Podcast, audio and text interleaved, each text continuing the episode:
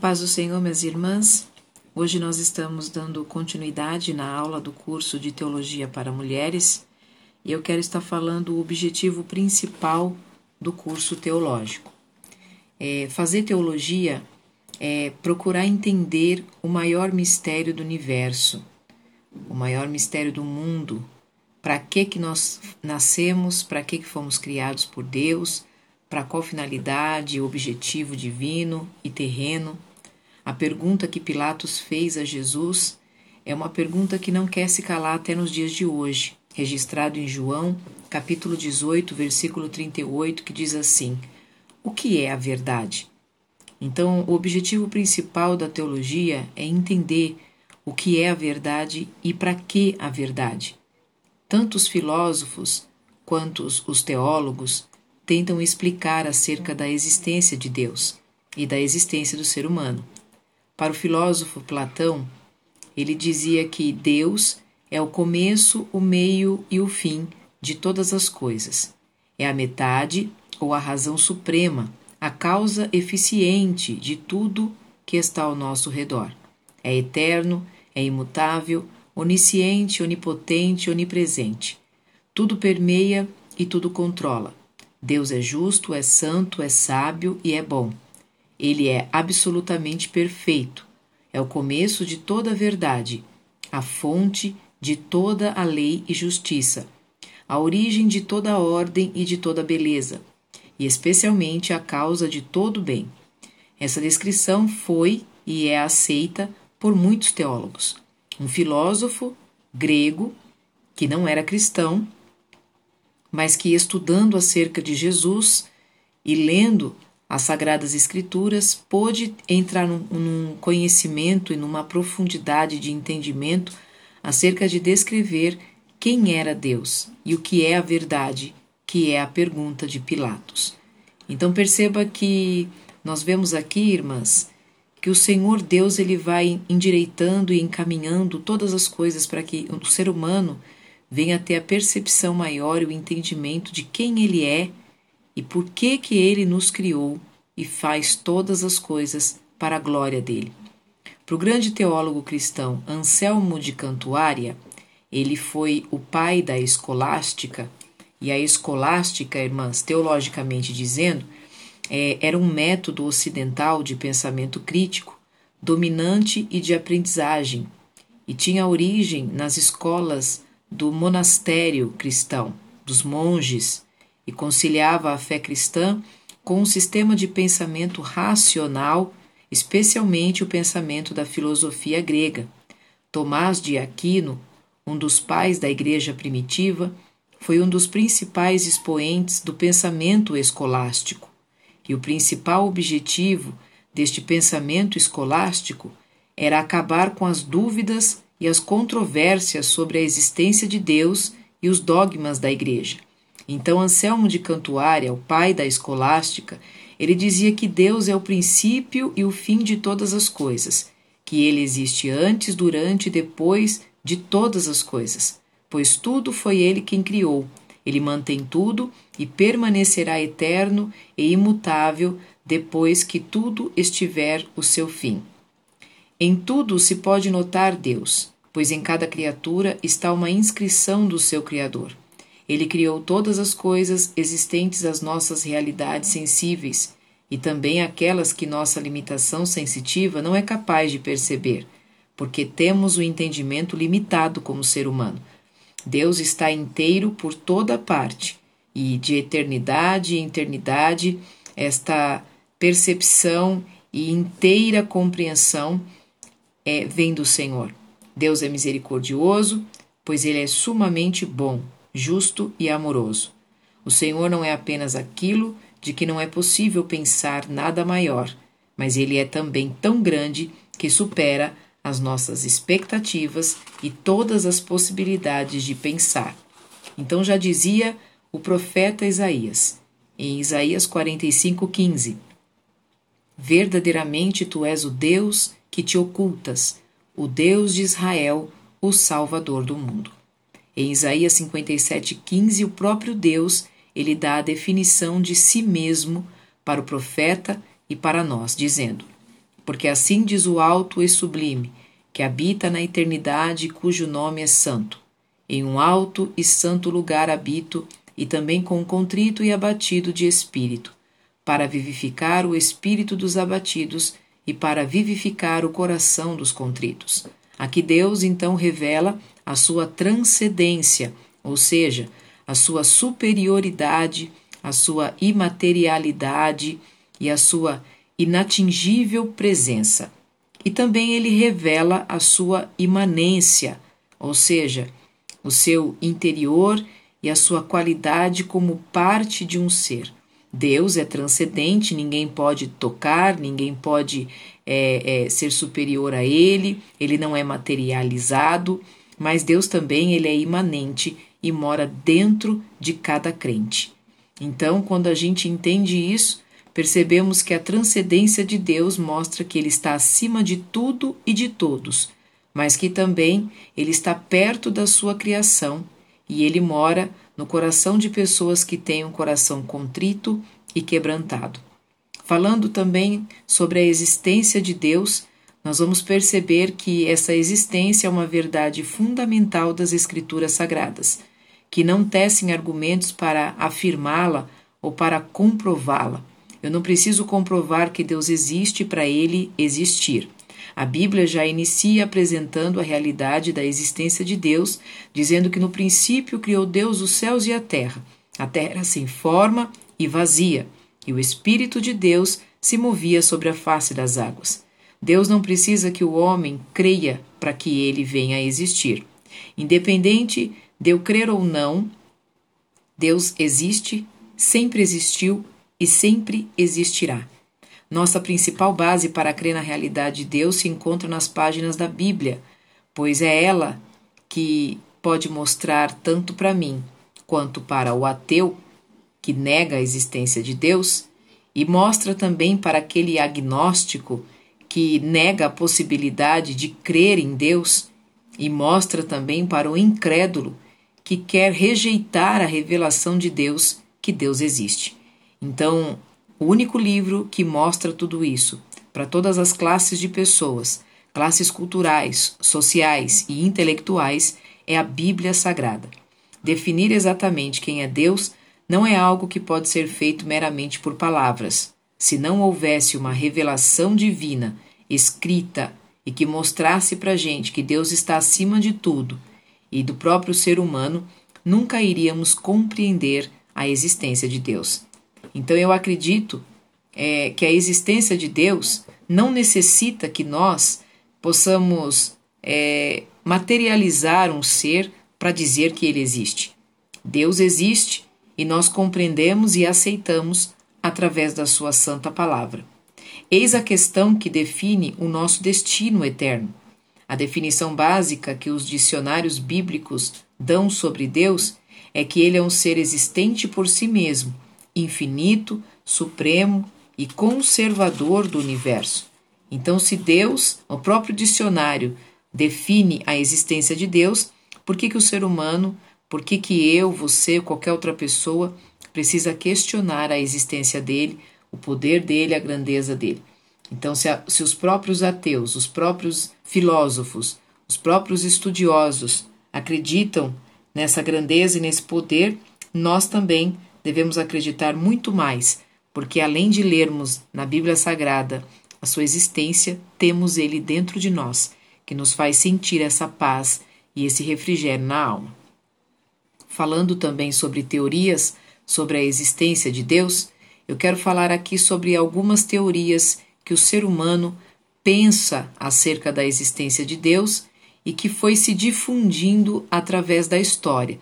São pensamentos distorcidos pensamentos que levam o ser humano a pender para um lado da incredulidade ou até mesmo para um lado de idolatria.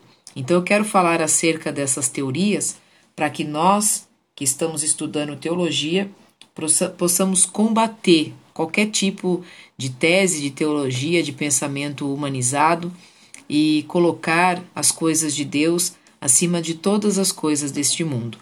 Uma das teorias acerca da existência de Deus, irmãs, é a teoria chamada ateísmo. que se define como um movimento humanista radical negando a existência de Deus. São os ateus. O ateu nega o conceito de Deus por não ser capaz de descobrir no universo material a existência deste Deus. Ele não consegue provar e ele não consegue mostrar aonde está Deus, porque Deus é espírito.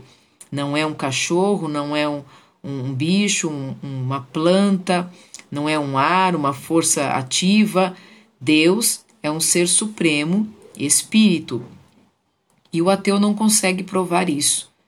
Então ele diz que por Deus ser um espírito, então não pertence à categoria da matéria e por isso não pode ser descoberto por investigações meramente naturais ou humanas. Então o ateu, ele só acredita naquilo que ele vê e naquilo que ele toca. Porém a Bíblia mostra que o universo material proclama a glória de Deus lá em Salmos 19:1. A crença na existência de Deus, ela é universal, irmãos, irmãs. Nunca existiram po povos ateus. Nunca provaram pela história, pela arqueologia, que Deus não exista. Até os arqueólogos, historiadores, eles acreditam que é um ser que governa este mundo de uma forma maravilhosa, nunca encontrou nenhuma tribo ou uma nação que não tenha alguma noção de um ser divino. Deus está além de qualquer tipo de religião, ou de conceito, ou de teoria que procura é, pessoas que queiram se aproximar dele. Então, nós vemos que o historiador e moralista grego Plutarco ele costumava dizer o seguinte: é possível encontrar cidades sem muralhas, sem ginásios, sem leis, sem moedas, sem cultura literária, mas um povo sem Deus, sem oração, sem juramento, sem ritos religiosos e sem sacrifício, jamais foi encontrado. Então perceba que a teoria do ateísmo, ela cai por terra só do fato da gente entender que tudo que está neste mundo foi colocado no devido lugar por um ser divino e não pelas mãos do homem. Outra teoria acerca da existência de Deus, irmãs, é o politeísmo. O politeísmo ele é conhecido como um culto a vários deuses. Politeísmo, então, traz a característica das religiões antigas, dos povos e das nações antigas, principalmente da Índia, que acredita que existem vários deuses, que tudo é um deus. Então, lá na Índia, existe mais ou menos 13 milhões de deuses. Eles baseiam o politeísmo na ideia de que o universo, irmãs, é governado não só por uma força ativa, mas por várias forças ativas, como, por exemplo, a água, o fogo, cada animal, cada pássaro, cada montanha, Cada ser que vive para eles, para os politeístas, é um Deus. Então, cada ser humano é um Deus, cada animal é um Deus, cada planta é um Deus. Por isso que na Índia existem 13 milhões de deuses. O apóstolo Paulo descreve como surgiu o politeísmo, lá na carta aos Romanos, capítulo 1 e versículo 23, quando ele diz assim: E mudaram a glória de Deus, do Deus incorruptível, em semelhança da imagem do homem corruptível, e também das aves, dos quadrúpedes e dos répteis. A palavra de Deus vai derrubar esta teoria quando ela fala em Efésios 4:6 que é um só Deus, Pai de todos, o qual é sobre todos e por todos e em todos. Então, mais uma teoria que nós estamos aprendendo para poder combater também quando alguém vier falar acerca disso. Outra teoria sobre a existência de Deus é o panteísmo. O panteísmo ele é proveniente de duas palavras gregas que significa tudo é Deus. É um sistema de pensamento que confunde Deus com a natureza e o identifica com o universo, como árvores, pedras, terras e água, quase parecido com o politeísmo. O apóstolo Paulo também descreve como surgiu o panteísmo quando ele diz: mudaram a verdade de Deus em mentira, e honraram e serviram mais a criatura do que o Criador. Não é diferente nos dias de hoje, porque existem pessoas adorando mais a criatura do que o Criador, adorando mais pregadores do que o próprio Deus que usa os pregadores, adorando mais as pessoas que têm os dons do que adorar o Deus que é dono dos dons. E a Bíblia vai afirmar que os céus manifestam a glória de Deus e o firmamento anuncia a obra de suas mãos. Então, a natureza expressa a glória de Deus. A natureza não é um Deus, é ela que declara a grandeza deste Deus. Outra teoria também chamada de deísmo. Deísmo vai admitir que como pode um Deus pessoal que criou o mundo e que insiste que depois da criação é, as pessoas podem cuidar da sua própria vida sem depender desse ser divino. Esse ser divino, esse Deus que criou o mundo, ele abandonou o mundo depois de criar e entregou o mundo para que os homens governe e faça conforme quer que faça.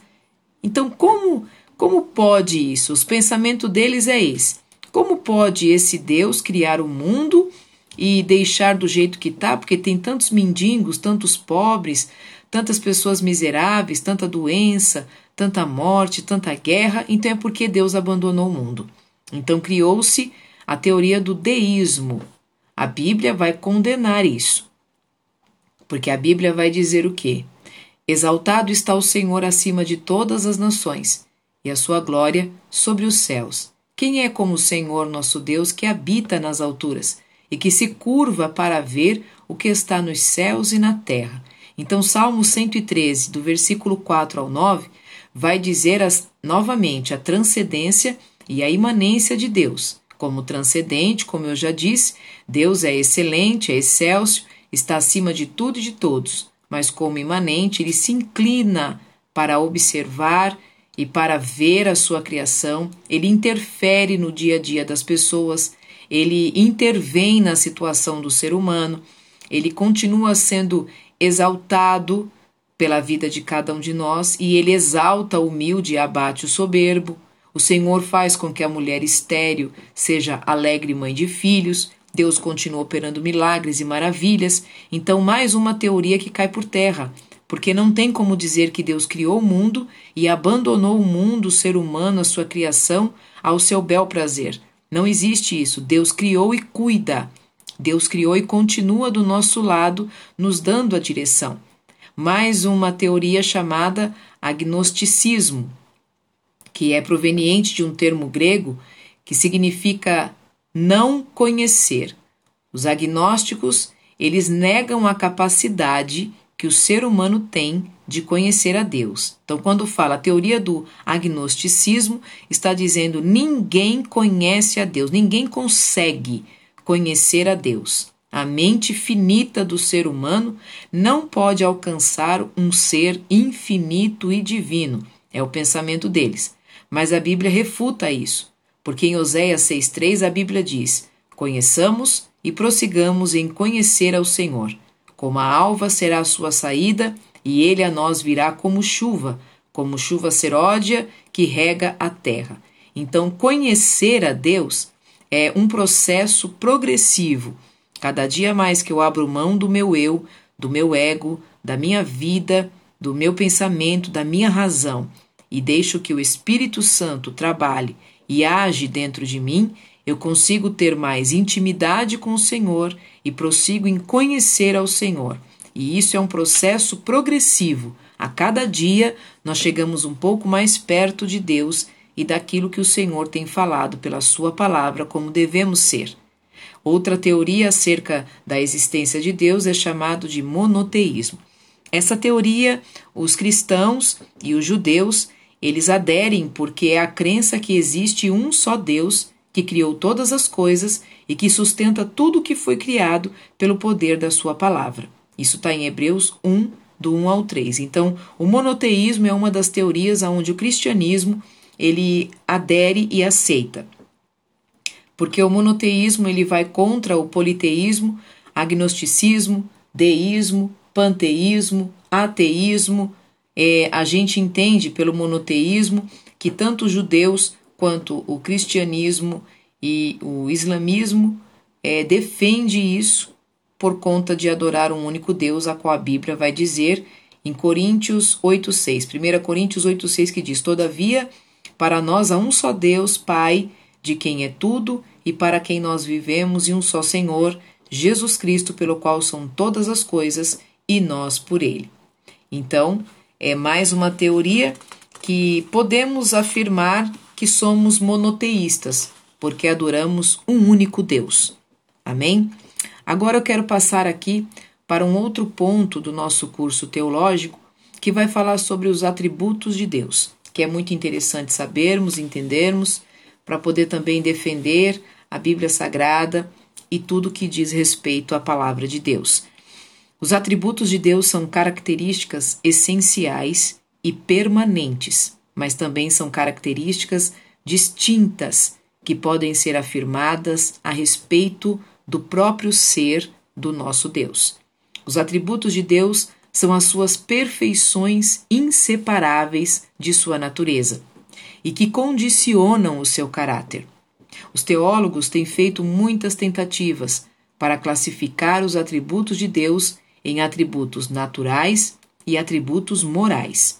Foi dividido então em dois tipos para que a gente pudesse entender melhor.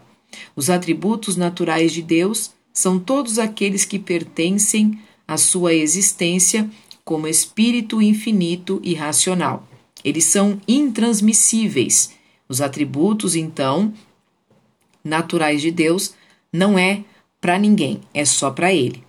Enquanto que os atributos morais de Deus são atributos adicionais e lhe pertencem como espírito infinito e justo. Esses sim, os atributos morais de Deus são transmissíveis, pertence ao homem também. No jardim do Éden, quando Adão pecou, Eva pecou, eles perderam a imagem de Deus, mas não perderam a semelhança. A imagem de Deus significa que eles andavam e viviam em santidade, então eles perderam a santidade, mas eles não perderam os atributos é, é, de pensamento, de sentimento, de emoções. Então perderam a imagem, mas não perderam a semelhança, tá? A imagem, como eu falei, é a santidade, é a justiça, a retidão. Então são coisas que faz parte dos atributos morais de Deus que são transmissíveis e que infelizmente o homem perdeu. Mas na cruz do Calvário, Jesus veio e resgatou estes atributos ao ser humano para que todo aquele que nele crê pudesse não perecer, mas pudesse ter a vida eterna e retornar novamente ao Éden espiritual.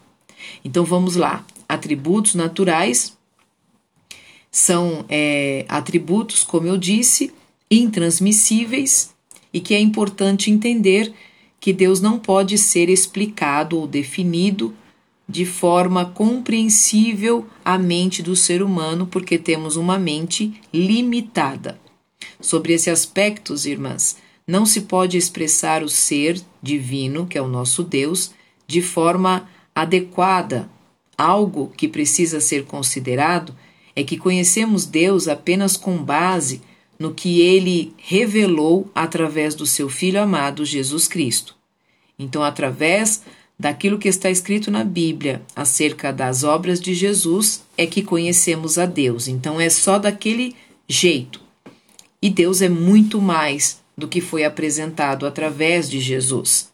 Há muito mais sobre Deus que não conhecemos e o nosso intelecto não consegue compreender, ou porque Ele mesmo, o próprio Deus, simplesmente não quis revelar.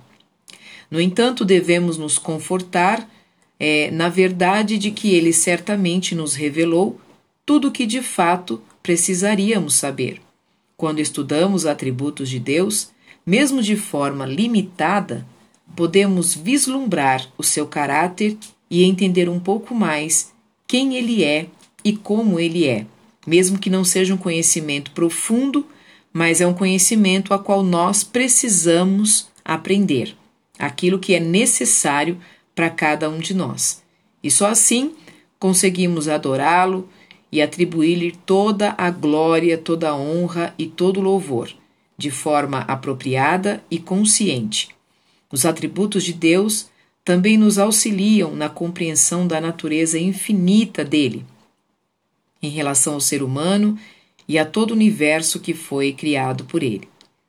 Ele é autoexistente, é um ser independente e infinitamente exaltado sobre a natureza. Deus não sofre nenhum tipo de limitação pela natureza. Nós sofremos. Nós vivemos à base do tempo. Deus é o próprio tempo. Então ele não se limita a nada que está no tempo. Os atributos naturais de Deus mostram que a sua vida, a sua espiritualidade e a sua personalidade é volitiva, ou seja, se ele quiser mudar a nossa vida, ele muda. Se ele não quiser mudar, ele continua sendo Deus. Os atributos dele também trazem o entendimento acerca da sua intelectualidade, ou seja, o modo que ele pensa.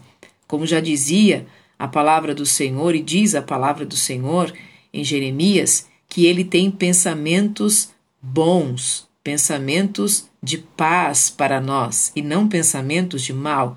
Então, os atributos fala da sua intelectualidade também e fala também da sua sensibilidade, das suas emoções, porque Deus sente o que a gente sente.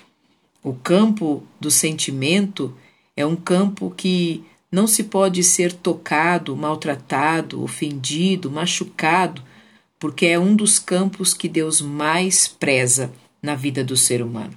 Então, nós vamos ver na próxima aula acerca de cada ponto dos atributos naturais de Deus. Deus continue abençoando a cada uma de vocês e na próxima aula vamos estar falando cada um deles e apontando de forma clara e objetiva. Amém?